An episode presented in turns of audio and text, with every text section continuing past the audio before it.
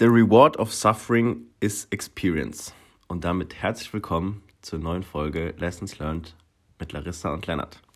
Ja, wieso habe ich die Quote genommen? Äh, in Bezugnahme auf den Folgennamen von letzte Woche. Lennart macht es hier für 40 Euro. Ähm, da kam ein bisschen Rückmeldung und ähm, ich weiß, dass es das generell ein Thema ist und ein sehr, sehr krasses Learning von mir. Deswegen will ich heute damit die Folge mal beginnen. Ähm, meiner Meinung nach müssen junge Leute kein Geld verdienen. Ähm, ich habe diesen einen Job, wie gesagt, für 40 Euro im Monat gemacht. Ähm, ich bin dann auch nach meinem Bachelor für einen sehr, sehr geringen Lohn äh, weggezogen und äh, habe angefangen, die Spielerberatung zu gründen. Die Story gab es ja letzte Woche. Und ähm, meiner Meinung nach ähm, wollen junge Leute immer viel zu schnell Geld verdienen, ähm, was aber gar nicht zielführend ist, weil ich glaube, oder in meinen Augen ist Geld einfach nur ein Produkt guter Arbeit und man muss aber erstmal gut werden. Und dafür muss man einfach sehr, sehr viele Erfahrungen sammeln. Man muss in meinen Augen jemanden finden, der auf einen baut, der einem Entwicklungsmöglichkeiten gibt und ähm, sich dann darin auch entwickeln. Und ähm, ja, deswegen muss man auch in meinen Augen erstmal ein bisschen suffern und ähm, vielleicht nicht das große Geld verdienen, aber daraus dann die Experience erleben und ähm, Erfahrung sammeln und dann später bestimmt wesentlich mehr Geld verdienen können. In diesem Sinne, herzlich willkommen, Larissa. Hi, ich bin auch da. Wie geht's dir? Mir geht's ganz gut soweit. Und dir? Ja, ich glaube, äh, wir haben gerade beide relativ viel Stress, aber bei mir sehr positiv. Ich hoffe, bei dir auch. Auf jeden Fall. So, was machen wir heute, Larissa? Heute werden wir uns mal thematisch endlich mal in eine Richtung bewegen, weil ich habe ja jetzt schon gehört, dass viele sich fragen, was wir eigentlich machen. Und manchmal frage ich mich das auch. Ich wollte gerade sagen, das frage ich mich auch immer noch.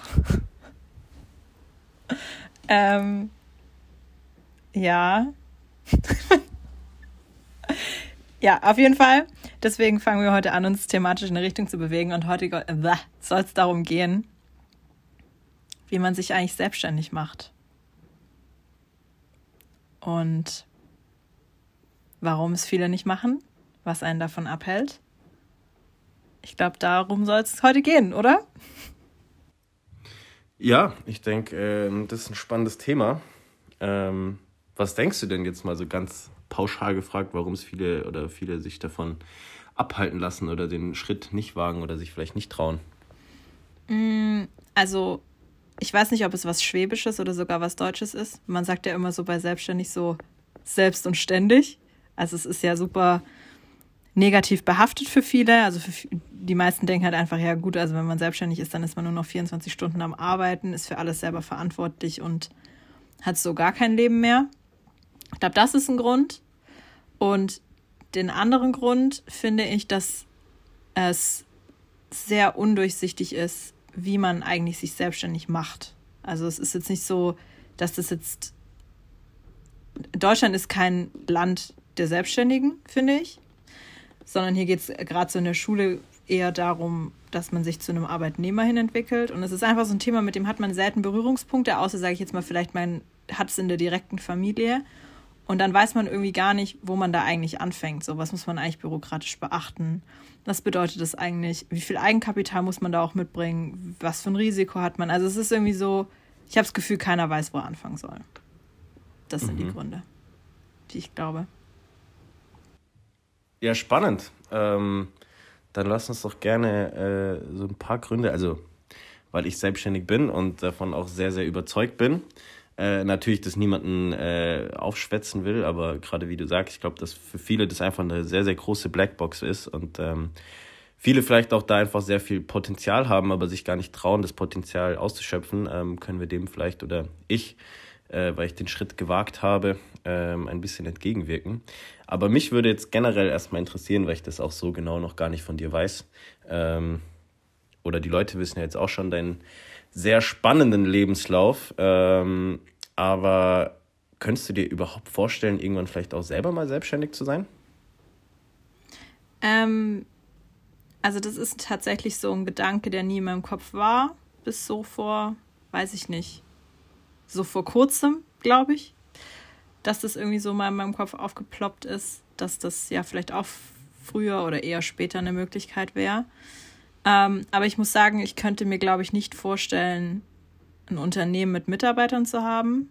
Ich glaube, ich könnte nicht damit umgehen, für andere Leute Einkommen zuständig zu sein, verantwortlich zu sein.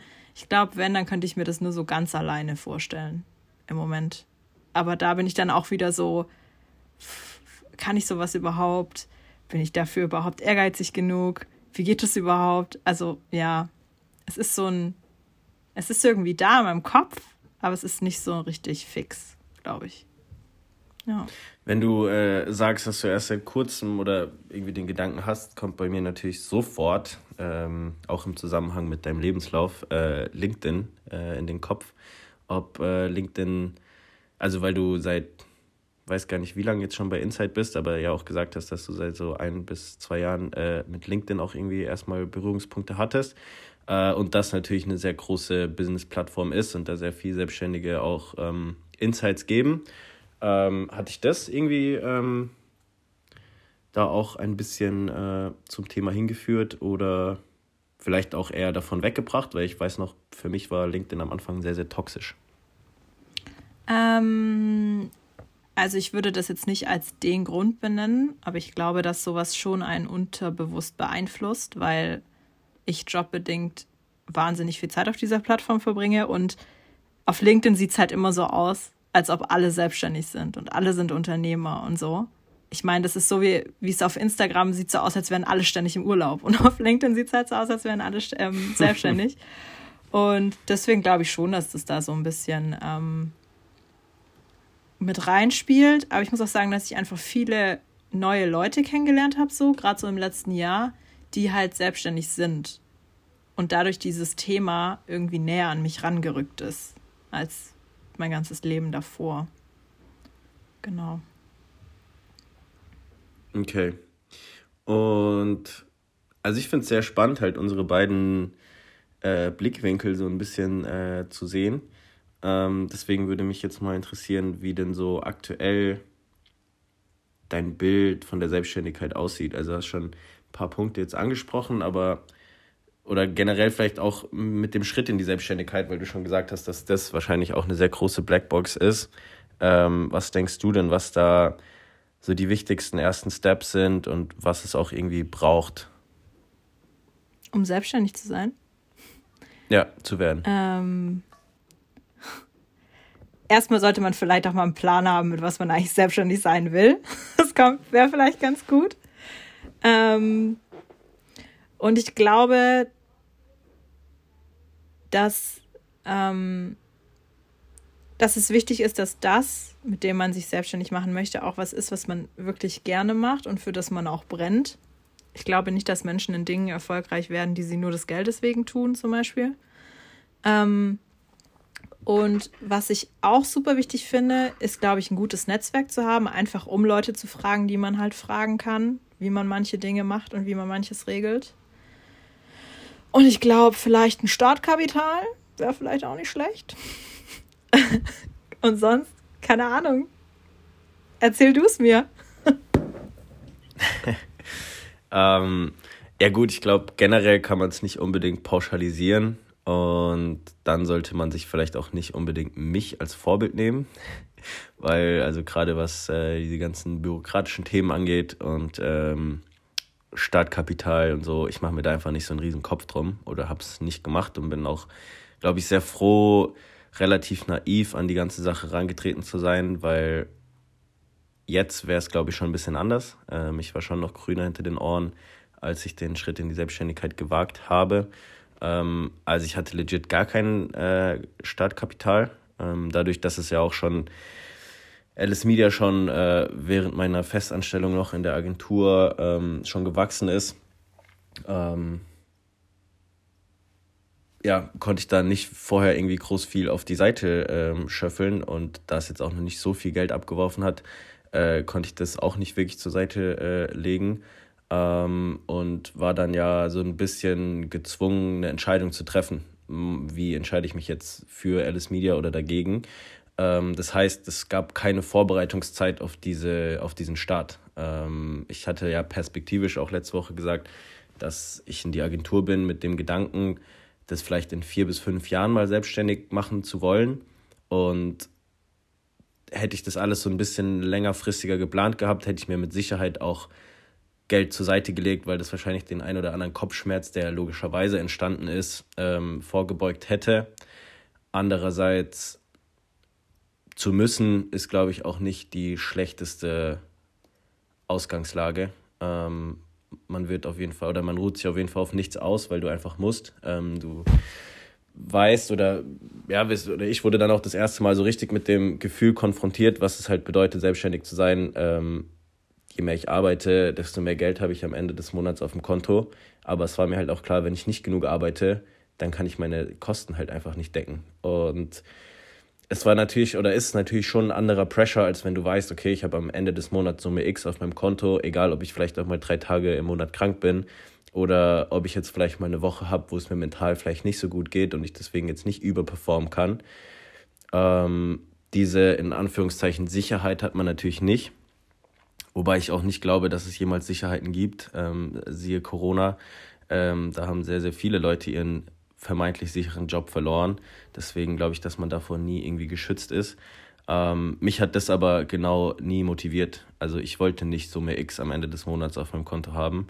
Ähm, ich wollte für mehr Leistung mehr bezahlt werden oder einfach diesen ähm, Impact spüren von, okay, ich habe jetzt diesen Monat 20% mehr umgesetzt als letzten Monat, auch irgendwie als Projektmanager in der Agentur. Mein Gehalt ist aber dasselbe, ähm, aber mein Chef lässt sich jetzt halt vielleicht irgendwie nächstes Jahr nochmal ein neues Auto raus. Ähm, das hat sich, also das hat mich nie irgendwie angetrieben und ähm, ja, deswegen war das auch ohne Startkapital für mich ganz okay. Aber, also, ja, ohne Startkapital war es okay, aber ich meine, du hattest ja schon du hattest ja schon eine Kundenbase, auf die du aufbauen konntest. Also du hast ja nicht von null auf gestartet, weißt du, wie ich meine? Also du hattest ja schon irgendwie ein Startkapital in dem Sinne. Jetzt vielleicht nicht auf dem Konto, aber du wusstest, du hast schon ein paar Kunden, die dir weiterhin Geld bringen, oder? Ja, wobei man, also das erste Jahr war schon sehr, sehr hart, äh, Alice Media. Ich habe ja letzte Woche berichtet, dass ich das beides parallel gemacht habe und dann der Agenturjob mich wesentlich mehr gefordert hat und dadurch Alice Media in den Hintergrund gerückt ist und das natürlich Kunden jetzt auch nicht gefeiert haben. Also ähm, ich hatte, glaube ich, zum Start der Selbstständigkeit, ich glaube, zwei Kunden mit der Größe, also die konnten allein jetzt nicht mein Gehalt zahlen. So das, was ich davor verdient habe. Ich bin, äh, kann mich sehr, sehr glücklich schätzen, dass ich eine äh, Unterstützung auch vom Staat bekommen habe für sechs Monate. Das ähm, hat quasi so die Hälfte meines Gehalts getragen und äh, war auch essentiell, weil sonst äh, wäre es schon eng geworden am Anfang auf jeden Fall. Aber auch da sind wir wieder bei so einem Thema. Ich finde, also auch da lässt sich die Quote von heute irgendwie so anwenden, weil ich finde, man muss auch einfach oft manchmal bereit sein, so zu suffern und einfach sich durchzubeißen, weil ähm, ja, die Erfahrungen, die man damit macht, einfach sehr, sehr wertvoll sind, auch für jetzt in der Selbstständigkeit. Verstehe. Ähm, Unterstützung vom Staat ist ein guter Punkt. Was hast du da gekriegt? Kann ich das auch haben? Wie kriegt man das? Ist auch sowas, weiß ich irgendwie nicht. Ist jetzt auch nichts, das irgendwie so promoted wird. Deswegen, was hast du dir da geholt? Ja. Ja, also wie man mich äh, letzte Woche kennengelernt hat, habe ich mich natürlich nicht selbst darüber informiert, sonst hätte ich das auch nicht ähm, rausgefunden. Aber also es gibt generell, es gibt sehr, sehr viele Unterstützungen für Gründer und ähm, das war was direkt, ähm, also direkt vom Staat. Es gibt aber auch, äh, glaube ich, so ähm, Fonds und so weiter, ähm, die da unterstützen und das war aber was direkt vom Staat. Ähm, Dafür mussten ein paar Parameter ähm, stimmen. Ähm, also du musst quasi selben Status haben wie ähm, arbeitslos. Und ähm, da musst du da halt einen Businessplan präsentieren und ähm, dann sagen sie dir, ob sie daran glauben oder nicht. Ähm, das war schon auch ein großes Prozedere damals, weiß ich noch. Aber mein Berater da war gegen meine Erwartungen, war extrem Vogue und war irgendwie extrem da und hat äh, mich ultra unterstützt. Also hatte ich jetzt vom Arbeitsamt nicht unbedingt erwartet, muss ich ganz ehrlich sagen.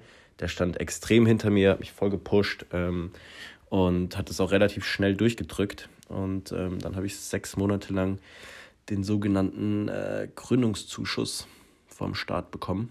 Ähm, ich glaube, das waren. Also ich glaube, das ist genauso viel wie Arbeitslosengeld, nur dass du dich nicht kümmern musst um neue Jobs.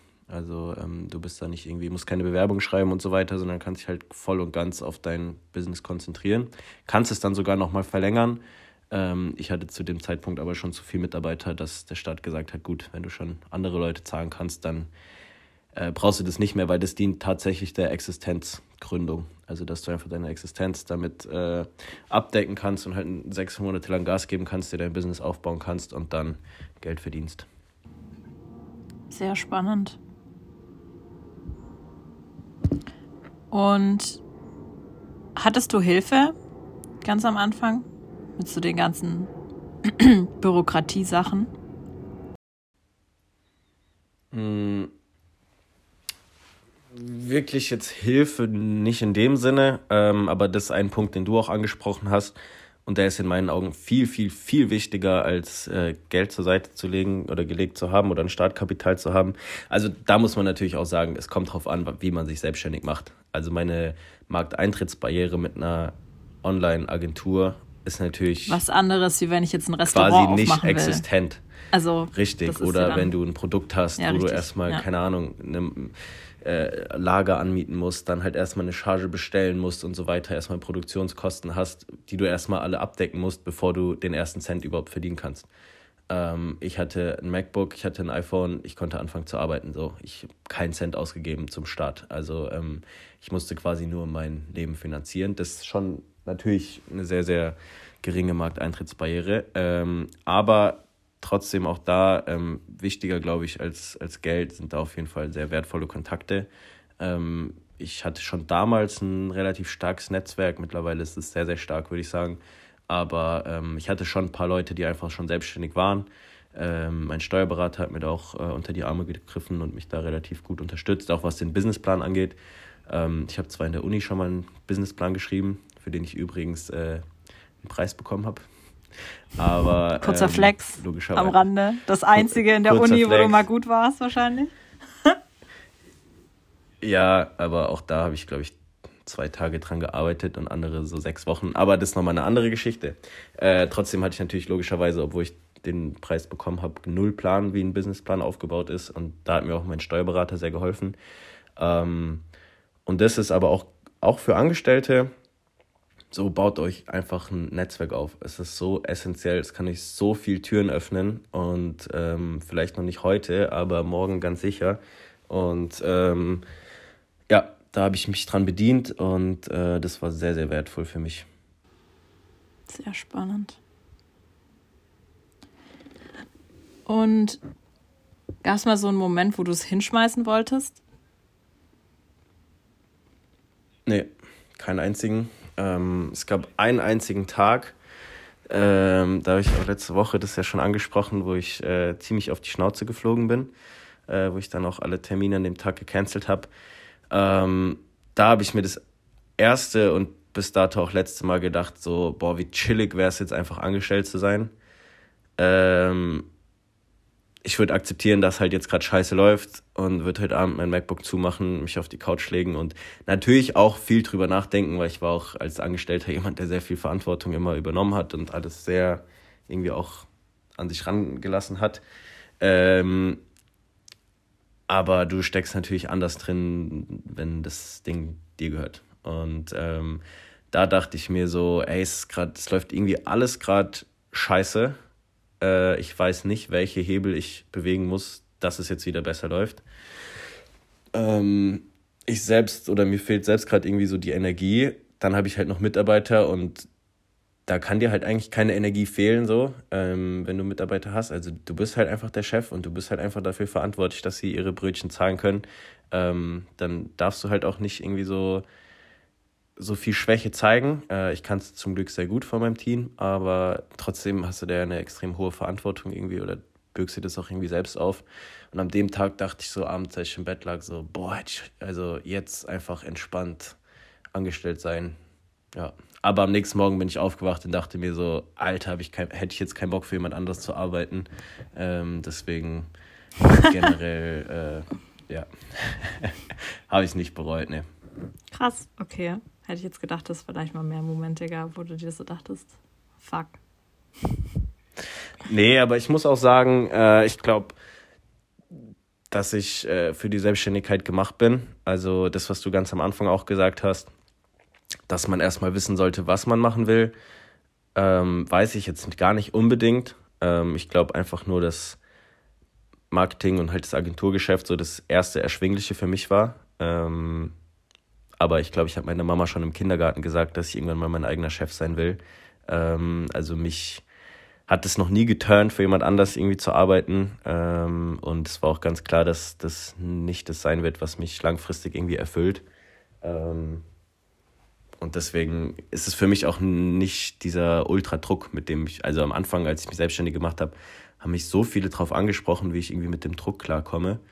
Ähm, aber für mich war das halt irgendwie immer mehr Druck, die Dinge so machen zu müssen, wie das jemand anders für richtig hält. Und jetzt kann ich einfach mein Leben so gestalten, wie ich will. Ich kann mit den Leuten zusammenarbeiten, äh, mit denen ich will und ähm, das alles wann und wo ich will. Ähm, also ich finde, es geht nicht viel besser. Verstehe ich. Klingt auf jeden Fall gut. wie ist es, was Flexibilität ähm, angeht bei euch? Also ich meine, deine Company ist in Berlin, du sitzt in Stuttgart. Ich glaube, du bist auch schon relativ selbstständig, oder? Ja, auf jeden Fall. Also ich meine, das ist schon schon krass anders als vor einem Jahr, wo ich da gearbeitet habe. Ich meine, vor einem Jahr war ich noch in einem Unternehmen, wo ich 100% Anwesenheitspflicht in einem Büro hatte. Und jetzt bin ich halt irgendwo, wenn ich will. So. Auch so, dass ich bin jetzt den ganzen Sommer bei einer Freundin in Wien. Das hätte ich letztes Jahr im Sommer nicht machen können. Und das sind halt auch schon Sachen, wo ich mir denke, das ist auch schon geil. So. Ich merke auch, dass das auch schon viel mit mir gemacht hat, so dieses äh, Freier sein einfach. Oder dann gibt es bei uns ja auch unbegrenzte Urlaubstage. Also das heißt jetzt nicht, dass wir jetzt das ganze Jahr Urlaub machen können. Aber ich meine, ich studiere ja noch berufsbegleitend und der größte Teil meines Urlaubs ging halt die letzten zwei, drei Jahre immer nur für Uni rauf. So. Und jetzt mhm. hatte ich halt das letzte Mal zwei Wochen am Stück Urlaub 2020. Und jetzt habe ich nächste Woche zwei Wochen Urlaub und ich denke mir halt so geil, das wäre halt sonst auch nicht möglich gewesen, wenn ich wieder hätte rumrechnen müssen, wann nehme ich da jetzt die Tage und wann mache ich noch das in meinem Urlaub ja. und so. Und ich werde nicht exorbitant viel mehr Urlaub nehmen am Ende des Jahres wie davor, aber es hat halt einfach so Druck auch rausgenommen. So. Und das sind halt auch schon Sachen, wo ich halt merke, dass das schon viel zu meiner Zufriedenheit halt einfach beigetragen hat, einfach dieses Freier sein. Und das hatte ich halt bis vor kurzem noch nicht. Das ist auch schon sehr viel wert. Absolut. Also das ist auch so mit den ganzen anderen Benefits irgendwie, die es für mich hat, aber ist einfach diese freie Entscheidung, auch äh, einfach nur das zu können. Also gar nicht es vielleicht auch immer auszunutzen oder äh, zu machen, aber einfach die Möglichkeit zu haben, ich könnte, wenn ich wollte. Ich glaube, das gibt einem schon sehr, sehr viel. Ähm, wir sind ja ähnlich aufgestellt, äh, wie jetzt dein Arbeitgeber auch. Also wir sind auch full remote.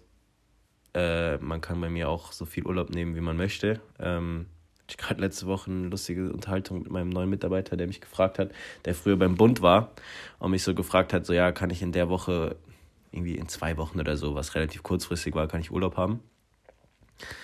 Und ich so, ja. Und er hat so ultra lange gewartet, ob jetzt noch was kommt. Und ich so, was ist? So, ja, kommt da noch was? Ich so, nein, warum? Ja, beim Bund hat es halt äh, zwei Monate gedauert, bis es alle Hierarchiestufen nach oben und wieder nach unten mhm. kommuniziert wurde. Und äh, ich habe ihm dann auch gesagt, ey, solange die Arbeit läuft, ist mir scheißegal, was ihr macht, wo ihr es macht. Äh, wir müssen einfach nur unsere Meetings einhalten und unsere Ziele irgendwie erfüllen. Ähm, der Rest ist mir relativ bums.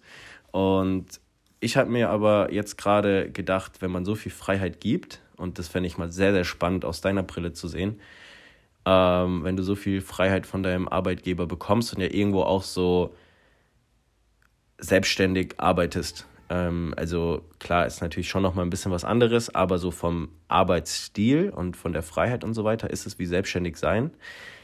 Würdest du sagen, mit so einer Unternehmensform oder ja, mit so viel Benefits für seine Mitarbeiter und so viel Möglichkeiten, dass man die Mitarbeiter eher ans Unternehmen bindet oder dass man sie eher dazu erzieht, irgendwann selbstständig sein zu wollen? Ich glaube, dass man sie dadurch eher bindet. Ähm, weil, also wenn ich mich ähm, mit, mit anderen Menschen in meinem Alter unterhalte ähm, über das Thema Selbstständigkeit, erlebe ich halt, dass viele gerade so ein bisschen anfangen, also lass die so fünf bis zehn Jahre jetzt im Angestelltenverhältnis gearbeitet haben, so im klassischen Durchschnittsdeutschen Mittelstand zum Beispiel. Und ich merke halt, dass die sagen so, boah, ganz ehrlich, also irgendwie schon überlegt man, mich selbstständig zu machen. Nicht so des Selbstständigseins wegen, sondern weil sie sagen, sie haben halt keine Lust mehr, dass ihnen irgendjemand sagt, wann sie in irgendeinem Büro zu sein haben oder ihnen sagt, ob sie jetzt um acht anfangen oder um neun, so. Und deswegen glaube ich tatsächlich, dass das Mitarbeiter eher dazu bringt, beim Unternehmen zu bleiben. Ich meine, jetzt habe ich gerade so viele Freiheiten, ich würde jetzt nicht mehr woanders hingehen, wo ich das nicht habe. So. Mhm. Weil ich mir einfach denke, das ist, das ist ja was Nices so. Ich war letztens auf so einer Netzwerkveranstaltung, da ging dann auch irgendwie so diese Diskussion los. Weil da ging es so darum, ob Firmen überhaupt noch Bürogebäude brauchen. Und dann hat einer so die These aufgestellt und hat gesagt, naja, also er glaubt, Menschen, die nur remote arbeiten, denen ist es ganz egal, welcher Arbeitgeber auf dem Lohnzettel steht, die haben überhaupt keine Bindung zum, zum, zum Arbeitgeber. Und ich sehe das ganz anders, weil so frei wie ich jetzt bin, das ist der Grund, warum ich da auch bleiben möchte. So, also ich meine, ja, mhm. meine Arbeit macht mir auch Spaß, aber es trägt sehr, sehr viel zu meinem, meiner Identifikation mit meinem Arbeitgeber halt bei. Und deswegen glaube ich nicht, dass das was ist, was die Leute dazu erzieht, selbstständig zu sein, sondern dass es sie eher dazu erzieht, einfach im Arbeitsverhältnis zu bleiben, tatsächlich. Ja. Ja. Ja, also ich bin mir nicht 100% sicher, aber deswegen finde ich es sehr, sehr spannend, deinen äh, Blickwinkel zu sehen. Ähm, ich hatte am Anfang das Problem, dass ich immer das Gefühl hatte, so meine Mitarbeiter wollen halt irgendwie, haben alle Visionen, vielleicht auch irgendwann mal selbstständig zu werden. Aber das lag vor allem daran, wie ich halt geheiert habe. Also ich wollte halt Unternehmer in meinem Unternehmen und hab die jetzt auch und es funktioniert auch gut. Ähm, Wobei ich mich jetzt von meiner ersten Mitarbeiterin tatsächlich leider diese Woche ist ihre letzte Woche, also wenn die Folge rauskommt, ist morgen ihr letzter Arbeitstag. Mein Herz blutet. Ähm, aber die muss jetzt halt einfach weiterziehen. So, die ist, äh, die war jetzt über ein Jahr hier und ist auch noch sehr sehr jung und ähm, will oder muss jetzt auch einfach andere Erfahrungen sammeln. Und ich glaube, das wäre vielleicht bei jemand, der nicht so eine Unternehmerpersönlichkeit hätte, ähm, vielleicht nicht der Fall. Aber da muss ich halt auch sagen, da habe ich halt was heißt falsch geheiert? Ich glaube, man braucht auch irgendwie vielleicht so einen Mix aus beidem. Ähm, also man muss natürlich schon die Persönlichkeit sein, sich selbstständig machen zu wollen. Ähm, darauf zielte die Frage ab, die ich dir jetzt gestellt habe. Aber um äh, das, was du jetzt gerade eben auch angesprochen hast, auch nochmal äh, zu revidieren, weil äh, wir arbeiten auch full remote. Ähm, mein neuesten Mitarbeiter zum Beispiel kenne ich noch gar nicht persönlich. Ähm, und die Identifikation ist aber so unglaublich hoch mit dem Unternehmen. Ähm, also ich glaube schon, dass das sehr stark auf die Führung zurückzuführen ist als auf ein Gebäude. So, weil wenn du Scheiße führst und deinen Mitarbeitern keine Vision gibst und keinen Purpose, dann könnt ihr auch in einem Zimmer hocken und die werden irgendwann sagen, ja, ich habe jetzt keinen Bock mehr da drauf. Ähm, andererseits kannst du, glaube ich, auch ohne Büro arbeiten von tausende Kilometer entfernt wenn du irgendwie die Leute mitreißt, dann ähm, haben die trotzdem Bock ja. und geben da absolut Gas. Auf jeden Fall. Obwohl ich aber auch sagen muss, dass, dass ich, also so, dass es mir zum Beispiel schon viel gebracht hat, dass ich die alle persönlich kennengelernt hatte. So, also ich war den ersten Monat dort und ich war jetzt vor kurzem noch mal eine Woche in Berlin. Und es hat mir schon noch mal es gibt einem schon mehr Gefühl dafür, wie Menschen ticken, wenn man sie wirklich mal ein paar Tage in Person erlebt hat. Also das hat mir unheimlich viel gegeben, weil ich irgendwie jetzt so bisschen sicherer geworden bin im Umgang auch einfach mit vielen, mit denen ich davor noch nie was zu tun hatte. Also ich glaube so nie meine Kollegen persönlich kennenlernen wäre auch keine Option für mich. So, also so sporadisch hier und da die mal sehen, finde ich schon auch wichtig. Ich muss jetzt nicht jeden Tag, aber halt so, man muss sie schon auch mal persönlich so kennengelernt haben, finde ich. Absolut. Ähm, wobei das, glaube ich, dann schon auch so ein bisschen vielleicht auf die Größe zurückzuführen ist. Ich glaube, ihr seid so im Vergleich zu uns auf jeden Fall wesentlich größer. Wir sind ähm, zu sechst. Ähm, wir haben jeden Freitag ein Team-Meeting, wo es jetzt nicht unbedingt nur ums Business geht. Ähm, also sehr, sehr ein privater, ich sage immer so ein bisschen Locker-Room-Talk. Ähm, was mir aber auch extrem wichtig ist, weil dieser, dieser ähm, Vibe irgendwie so auf dem Flur oder so im Büro äh, oder mal in der Kaffeemaschine irgendwie so, der ist natürlich nicht so da. Ähm, remote und aber deswegen sage ich auch immer jedem Mitarbeiter am Anfang so, ey, äh, macht Meetings auch mit den anderen Mitarbeitern, trinkt einfach nur einen Kaffee, äh, schreibt die Stunden auf, aber ähm, so ich, ihr müsst euch irgendwie kennenlernen. Und dann machen wir das halt auch in den Team-Meetings. Und ähm, ich glaube, deswegen ist die Identifikation noch sehr, sehr groß und auch das untereinander ist sehr, sehr, sehr gut. Nur ich glaube, wenn es halt größer wird, dann ist es schwierig. Also dann musst du auf jeden Fall Offline-Events machen, wo du auch mal zusammenkommst. Auch das machen wir jetzt. Anfang August haben wir ein Sommerfest, äh, wo auch Lukas extra aus Gran Canaria geflogen kommt und so, ähm, damit wir halt mal vor Ort sind. Ähm, ja, ich glaube, das ist schon unabdingbar. Auf jeden Fall, ja. Jetzt sind wir richtig weggeslidet von Vom der Thema, ne? hin zu Remote Work. ja, auf jeden Fall. Aber ich muss auch sagen, an manchen Tagen, also so cool es alles ist und so frei ich auch bin, es gibt auch Tage, wo ich einfach arg einsam bin hier zu Hause. Habe ich schon auch gemerkt. Wenn ich dann auch so keine, also wenn ich keine Meetings oder so einen ganzen Tag habe und nur so Sachen abarbeite, denke ich mir manchmal so, fuck, einfach heute noch mit niemandem gesprochen. also, das ist schon, kann auch einsam werden, finde ich. Ja. Ja, absolut. Also ähm, ich habe auch im Angestelltenverhältnis schon logischerweise während äh, Covid äh, im Homeoffice alleine gearbeitet. Und da habe ich mich auch teilweise einsam gefühlt. Ähm, lustigerweise habe ich aber dann im selben Büro auch selbstständig gearbeitet und habe mich nicht einsam gefühlt. Und war da aber irgendwie so, da war es irgendwie geil, so der Lonely Rider zu sein. Aber gut, da war ich halt auch einfach einsam, da gab es niemand anderen. Ich konnte niemand vermissen. Ähm, ja, und jetzt hier äh, ist schon ganz cool. Also ich bin auch schon froh, ähm, wir haben ja hier in unserem Wohnzimmer quasi so ein kleines Alice Media Büro eingerichtet und ähm, da bin ich schon froh, nicht alleine zu sein. Also ganz alleine ist schon über Dauer, glaube ich, nicht so mhm, cool. Voll. Aber was ich zum Beispiel sagen muss, seit ich äh, so arbeite, ähm, als ich äh, immer in einem Büro sein musste, war ich, also da war ich einfach, habe ich jetzt so im Nachhinein gemerkt, manchmal extrem reizüberflutet. Und da gab es viele mhm. dieser Abende, wo ich mir so dachte, ich will jetzt einfach nur heim auf die Couch und nichts tun. Und das habe ich extrem selten, seit ich remote zu Hause arbeite. Also da habe ich schon viel mehr abends den Drang, nochmal irgendwie mich mit irgendwem zu treffen oder so. Also gibt es ganz selten nur noch diese Abende, dass ich mir denke, ja, jetzt will ich einfach nur hier liegen und Ruhe genießen. So. Ja. Was ich eigentlich ja. gut finde. Absolut. Ja. ja, es verschiebt sich halt so ein bisschen. Hat alles seine Vorteile. Haben wir noch einen Tag zur, zur absolut. Ähm, außer Selbstständigkeit hat nur Vorteile. Nein. Nein, definitiv Ich klappe zwei Wochen den Laptop ähm, zu und dann bleibt er zu, weißt du? Das ist schon auch was, was seine Vorteile hat. Ja. Ja, das habe ich mir auch letztens mal gedacht. Äh, ich glaube, das wird es in meinem Leben wahrscheinlich nie wieder geben. Aber auch das ist okay. Also, wie gesagt, man muss, glaube ich, schon dafür ein bisschen gemacht sein und man muss auch schon Bock darauf haben. Ähm, und ja, dieses, was du auch am Anfang gesagt hast, Bild von selbst und ständig. Ähm, ja, also selbst ist aber ja ultra geil. So, du kannst oder bist auf dich allein gestellt, aber kannst halt auch alles selbst entscheiden.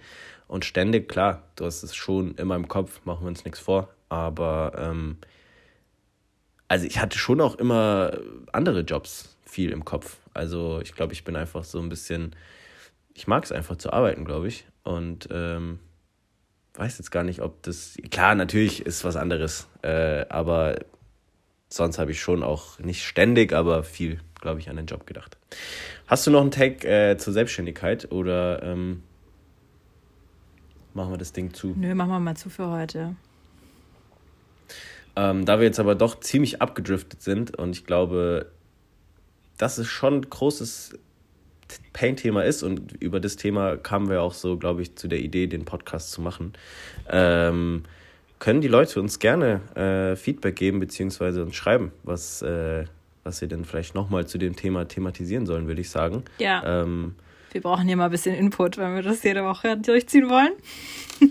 das stimmt. ähm, aber was so, jetzt fällt mir das alles wieder ein. Also eigentlich haben, sind wir schon mit System gestartet, was so ein bisschen der Purpose ist. Und das fand ich irgendwie eine sehr, sehr schöne Motivation von dir, als du ähm, das damals gesagt hattest, als wir, glaube ich, das erste Mal, das allererste Mal telefoniert haben.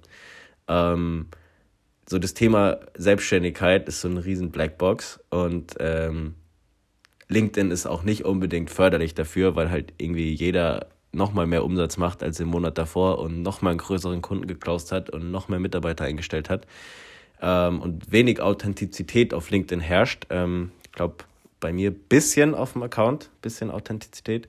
Und deswegen kamen wir dazu, ähm, einfach mal so ein bisschen Licht in äh, den dunklen Raum zu bringen. Und du hast gesagt, keiner macht's, keiner spricht darüber offen, ehrlich und ungeschönt.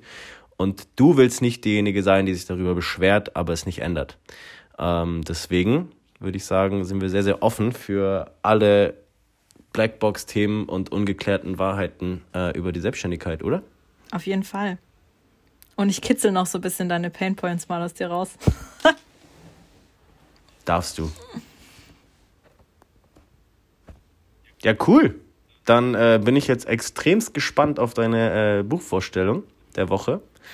Äh, bedanke mich jetzt schon mal sehr herzlich für das äh, nette Gespräch mal wieder, Larissa. Alright, ich fand's auch nett. Dann fange ich mal an. Ähm, heute englisches Buch, hat Lennart vorhin schon gelacht, weil ich ähm, ja, extrem schlau bin. so eine dumme Nuss bin, die immer alles im Originalton gucken muss und im Original lesen muss und sowas. Ähm, ich habe mitgebracht ähm, When McKinsey Comes to Town. Und es ist ein Buch über McKinsey, ist, glaube ich, die bekannteste und auch erfolgreichste Managementberatung der Welt. Und ähm, es geht darum, was hat McKinsey in, also mit welchen fragwürdigen Regierungen hat McKinsey schon zusammengearbeitet, was für Interessenkonflikte haben bei Aufträgen schon bestanden, was ist auch bei dieser Firma gnadenlos schiefgelaufen. Und ich fand es sehr eye-opening, das Buch, weil diese Firma doch schon ein sehr krasses Standing hat auf der Welt. Jeder kennt sie. Für viele ist es auch absolutes Goal, da mal ein paar Jahre gearbeitet zu haben. Und ich fand es sehr erfrischend, dass auch in solchen Unternehmen manchmal sehr viel Scheiße passiert. Und finde es ein sehr empfehlenswertes Buch. Man sieht diese Firma auf jeden Fall ähm, mit ganz anderen Augen danach. Lest das. Boah, das klingt echt arg spannend, muss ich sagen. Scheiße. Aber es ist sehr dick, habe ich schon gesehen. Gell? Es ist naja, sehr unrealistisch, so dass ich das jemals anfassen würde. Wie viele Seiten hat es? Wie viele Seiten hat es? Warte. Ähm, 270. Jesus, das ist way too. Vielleicht kannst du es ja als Hörbuch anhören. Vielleicht. Oder du sprichst es mal ein im nächsten Podcast. Auf gar keinen Fall. In diesem Sinne, diesem eine Sinne. positive Restwoche, würde ich sagen, oder an alle? Wünsche ich auch. Bis dann. Bis dann.